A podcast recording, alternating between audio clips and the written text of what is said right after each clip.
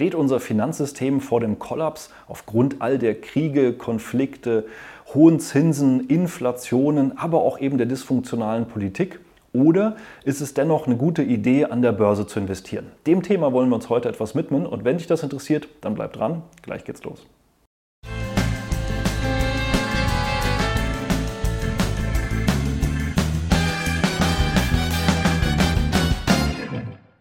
Hallo und herzlich willkommen auf meinem Kanal. Mein Name ist Maximilian Gamperling und wir wollen uns heute mal mit dem Finanzsystem beschäftigen und der Frage auf den Grund gehen, ob wir denn kurz vor einem Kollaps stehen und falls ja, wie man denn am besten damit umgeht. Und diese Frage rührt auch daher, dass uns ja in den letzten Jahren immer weitere negative Nachrichten ja sozusagen präsentiert werden und auf uns einprasseln, was die weitere Wirtschaftsentwicklung angeht. Allen voran natürlich eben auch hier das Thema Inflation der letzten ein, zwei Jahre, das uns ja nicht so richtig aus dem Griff lässt. Auch wenn die Inflation zuletzt eher zurückgegangen ist, ist sie dennoch noch auf einem durchaus hohen Niveau und die Notenbanken streben ja eher 2% Inflation an. Wir sind aber eher so bei 3 bis 4% und wir kommen eher von Bereichen von 6, 7%. Also insofern durchaus ein Thema, was natürlich auf den Portemonnaies jedes Einzelnen lastet, aber damit eben auch auf der Kaufkraft jedes Einzelnen und damit natürlich auch irgendwo das Finanzsystem immer wieder in Bedrängnis bringt, aber eben auch die Politik und eben die Globalisierung ja immer mehr aus den Fugen gerät, dadurch, dass ja eben Wände hochgezogen werden, Zölle hochgezogen werden, protektionistische Maßnahmen eben aufgenommen werden, wo wir die letzten Jahre ja immer mehr Freihandelsabkommen erlebt haben und einen freien Handel und sich sozusagen gerade da, wo günstig produziert werden konnte, man sich enorme Wettbewerbsvorteile ähm, hochholen konnte. Das wird immer weiter durch eben Beschränkungen und Exportverbote Verbote gerade eben auch hier zwischen Europa und USA und China äh, vorangetrieben und kann natürlich auch hier das Finanzsystem in einen Umbruch bringen und in eine Situation bringen, die durchaus fraglich ist, inwiefern sich dann eben die bisherigen Entwicklungen so noch fortschreiben lassen oder ob das das heutige Finanzsystem nicht eher zum Banken bringt. Aber es gibt eben auch langfristige demografische Probleme, die eben hochkommen. Gerade auch hier zum Beispiel in Deutschland, die Bevölkerung wird immer älter immer weniger äh, Personen, die eben als Arbeitskraft dem Markt zur Verfügung stehen, während wir händeringend sozusagen nach Mitarbeitern suchen, äh, vor allen Dingen nach Experten, die gehen natürlich in den wohlverdienten Ruhestand, belasten damit aber immer weiter die Sozialsysteme, konsumieren tendenziell auch tatsächlich weniger als Menschen, die eben gerade in ihrem Job drin sind und eben sich ein Leben aufbauen. Das belastet sozusagen die Wirtschaft durch geringeren Konsum, belastet aber eben auch die Sozialsysteme immer weiter. Auch wenn man das natürlich individuell verstehen kann, ist es eben als demografische Entwicklung nichts Positives. Und auch in Amerika, wo wir tendenziell ja tatsächlich eine jüngere Bevölkerung haben, auch da ist natürlich der Trend dahingehend, dass es immer mehr ältere Menschen gibt, dass da immer mehr ja, äh, Wissen und eben auch immer mehr Know-how aus vergangenen Jahren in den Ruhestand geht und sich dann eben zur Ruhe setzt und eben dem Arbeitsmarkt fehlt. Und das belastet eben die Systeme genauso wie jetzt ohnehin schon die sehr, sehr angespannte Schuldensituation. Nicht nur in Amerika, sondern logischerweise auch in einigen europäischen Staaten ist die Staatsverschuldung ja auf Rekordniveau. Und hier in Amerika redet man schon davon, dass durch die eben sehr stark gestiegenen Zinsen jetzt eben hier in den letzten Jahren in Amerika die Ausgaben für die Zinsen und die Zinslast in Amerika genauso hoch, wenn nicht sogar höher wird als die Sozialausgaben in Amerika. Jetzt kann man darüber debattieren, ob die Sozialausgaben in Amerika Amerika so der Maßstab für so eine Aussage sind. Aber nichtsdestotrotz, es wird eben langsam zum zweitgrößten Posten in Amerika nach den Rüstungsausgaben.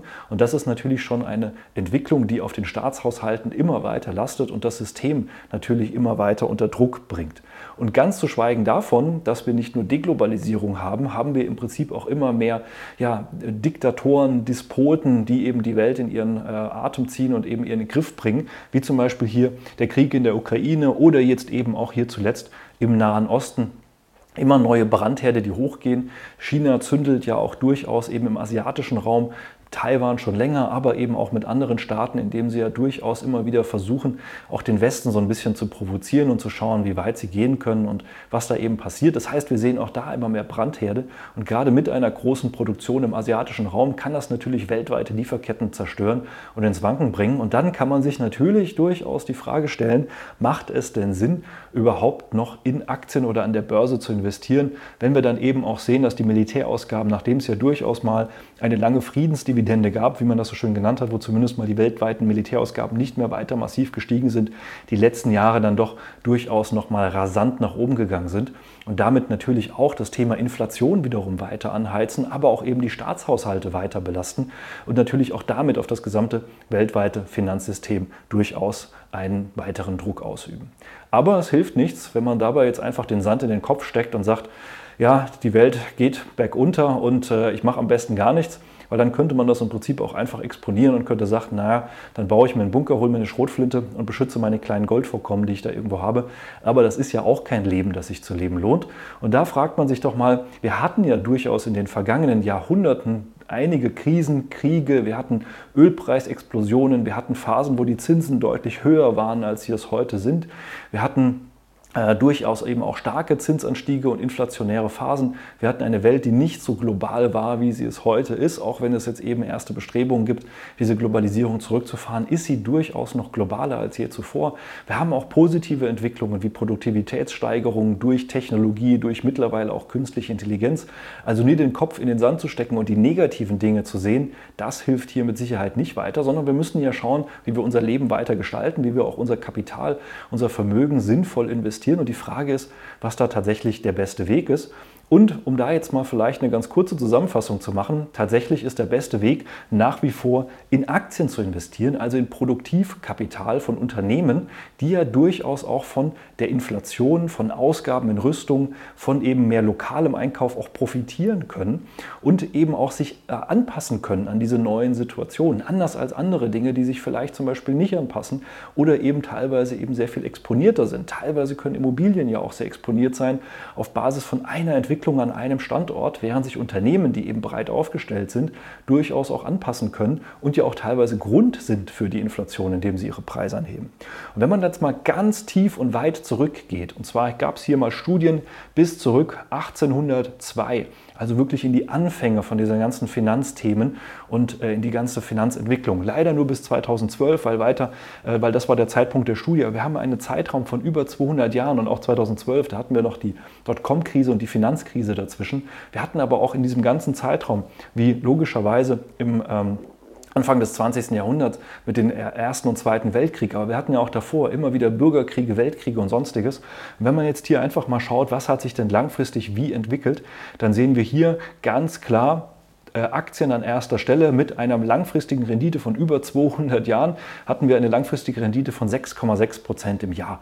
Das heißt, die Investition in Produktivkapital hat einem langfristigen eine durchschnittliche Entwicklung von um die 6 Prozent gebracht.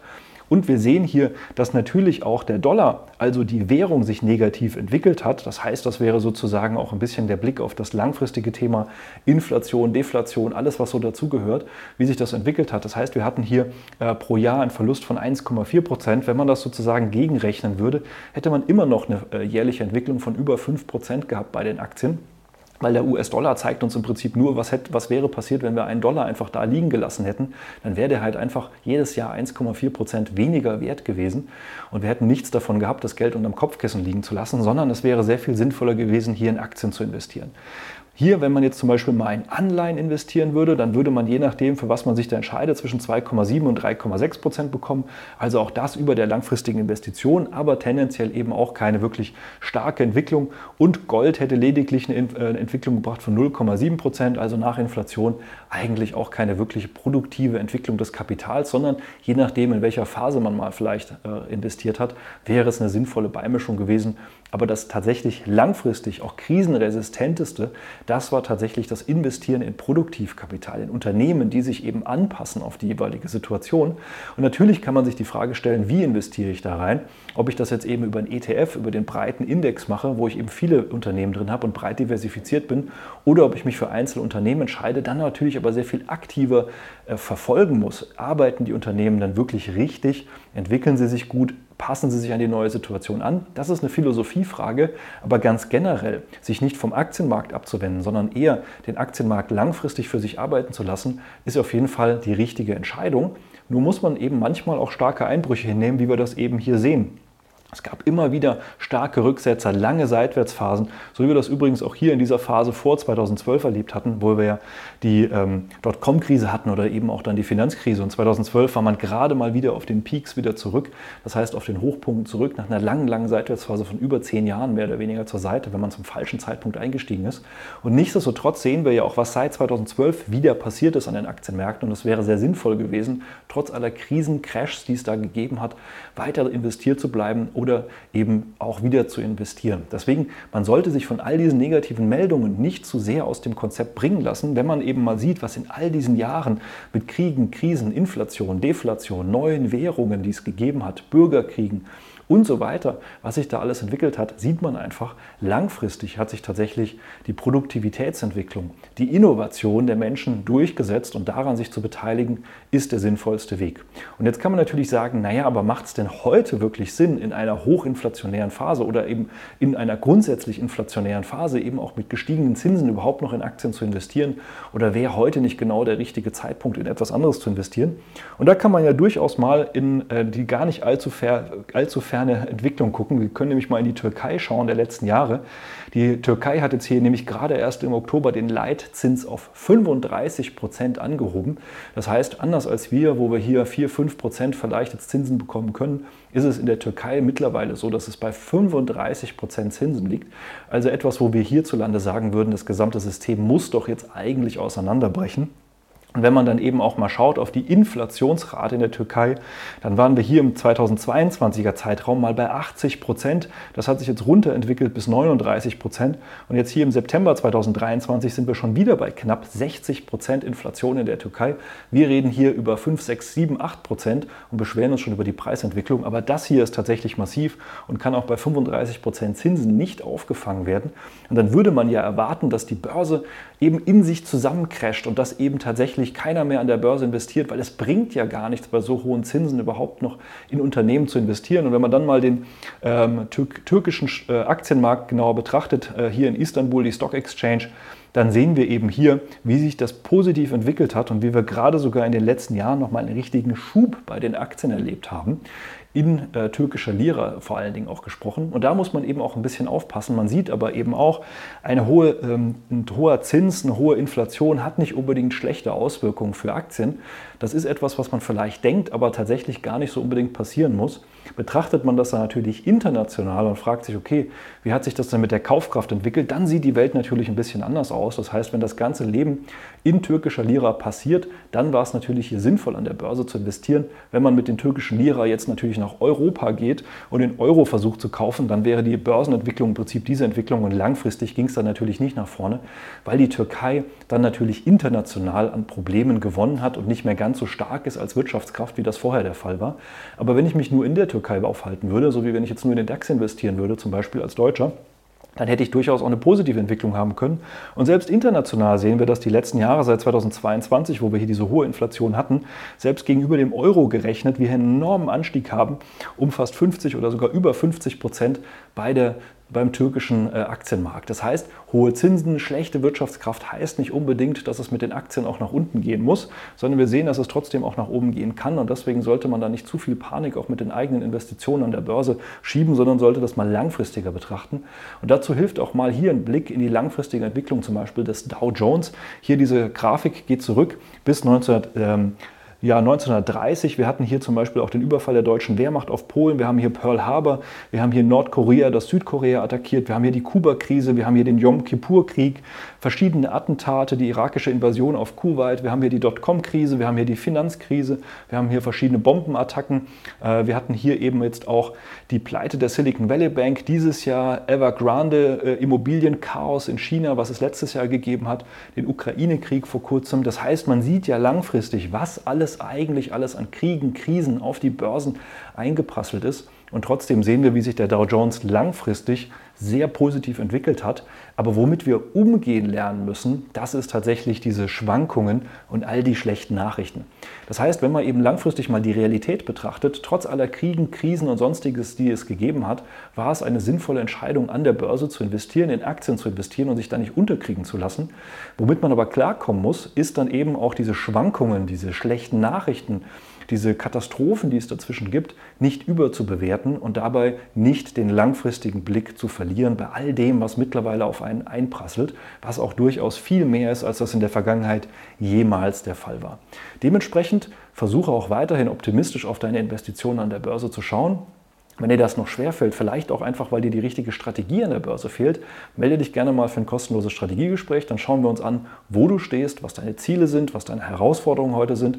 Und wir schauen uns eben an, ob und wie wir dir dabei weiterhelfen können. Und dann würde es mich freuen, wenn wir uns da kennenlernen. Ansonsten hoffe ich, das Video hat dir auch schon ein bisschen weitergeholfen, eine gewisse Perspektive hier auch in der langfristigen Entwicklung, auch mit der aktuellen Situation zu bekommen. Und ich würde mich freuen, wenn wir uns im nächsten Video wiedersehen. Mach's gut, bis dahin. Ciao.